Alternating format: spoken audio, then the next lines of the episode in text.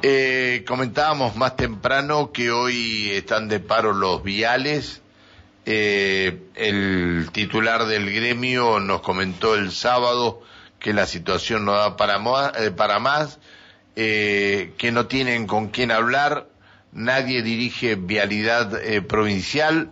Bueno, este, la, la cuestión es, un conflicto importante que comienza hoy con los viales y continúa mañana con ATE, porque este, ustedes recordarán que la semana pasada tuvimos 48 horas de paro del sector salud. Bueno, allí se dijo que si no tenían novedades a los reclamos, se iniciaría un paro de actividades el martes y miércoles de esta semana. 48 horas de, de paro por la gente, previsto por la gente de ATE. Carlos Quintriqueo es el secretario general de ATE Neuquén. Hola Carlos, buen día, ¿cómo le va? Buenos días Pancho, al equipo de la audiencia.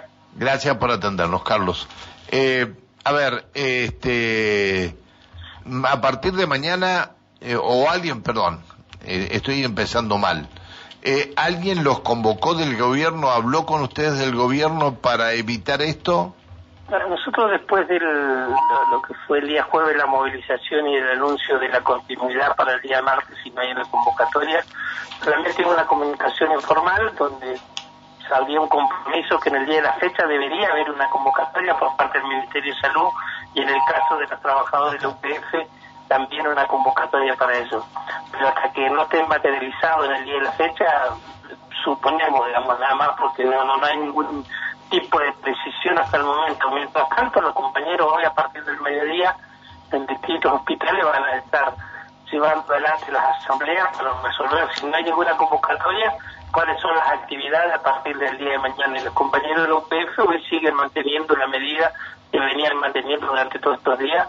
Hoy ya se encuentran en, las puertas de la UPF este, ante la, no convocatoria. no Si bien hubo una comunicación informal, pero hasta el momento no ha llegado ningún tipo de convocatoria para poder este, encaminar esas dos situaciones de conflicto como así también nosotros en el día de hoy hay en el Consejo de Educación un nuevo reclamo ante incumplimiento de lo que se había comprometido la, presidenta del Consejo, funcionarios del Consejo, con distintos tipos de reclamos que no se terminaron materializando tampoco. Tenemos compañeros que en el día de ayer comenzaron el, cronograma de pago y este una vez más van a encontrarse sin tener resuelto las cuestiones salariales porque no fueron cargados en el sistema y por lo tanto una vez más se van a ver perjudicados. Este, esta situación se vuelve a repetir este mes en el Consejo cuando ya la habíamos anticipado con tiempo que la corrijan. Ahora, ¿cómo que sale el cronograma de pagos? ¿No le pagaron, este, no le acreditaron todos los pagos el fin de semana a los empleados estatales? No, no, no, fueron acreditados el fin de semana el sector salud y policía. Ah, nada más, nada, más. Ah, pensé, ¿no? pensé que pensé que este que le habían eh, es decir que habían acreditado los saberes de todos los trabajadores así que salud y policía nada más. Salud policía y jubilados. Ajá. Mira los jubilados también. Bueno este y van a movilizar qué van a hacer Hoy vamos a, hoy hay asambleas, bueno, en el Consejo hay una actividad en los portones a partir de este momento, en el Consejo de Educación, en la UPF, y vamos a esperar si hay una convocatoria real o no respecto a la comunicación que hubiera el viernes a la tarde con algún funcionario. En el caso de salud, no solamente tiene que ver con la paritaria, sino que yo lo, y lo vengo recalcando, hay cuestiones irresueltas y, nosotros venimos denunciando situaciones que pasan en salud. Hay una trabajadora que la justicia en su momento ordenara el traslado del sector de trabajo, por lo tanto fue trasladado a otro hospital por situaciones, por vivir situaciones de violencia familiar en ese caso. Pero sí tenemos 30. Esa trabajadora no solamente que sufría la violencia, sino que cuando la trasladaron le descontaron el mes de sueldo porque no hicieron la norma legal donde trasladaban a la compañera producto del requerimiento judicial. Hace un año le estamos reclamando la restitución de ese sueldo mal descontado, o sea, aparte de sufrir la violencia, la violencia por parte del propio Estado, y esto lo sabe hasta la, ministra Pérez, yo se lo he planteado personalmente, inclusive este, y jamás terminaron el proceso administrativo de, devolverle a esa trabajadora el mes que le fue mal descontado, porque inclusive la orden era una orden judicial de, trasladarla para preservar a estas compañeras. Como así, muchísimos casos que hemos, hemos denunciado y no se ha tomado ningún tipo de resolución. Eh, Quintriqueo, eh, ¿está hablando con manos libres usted? Porque... No, es un problema de señal.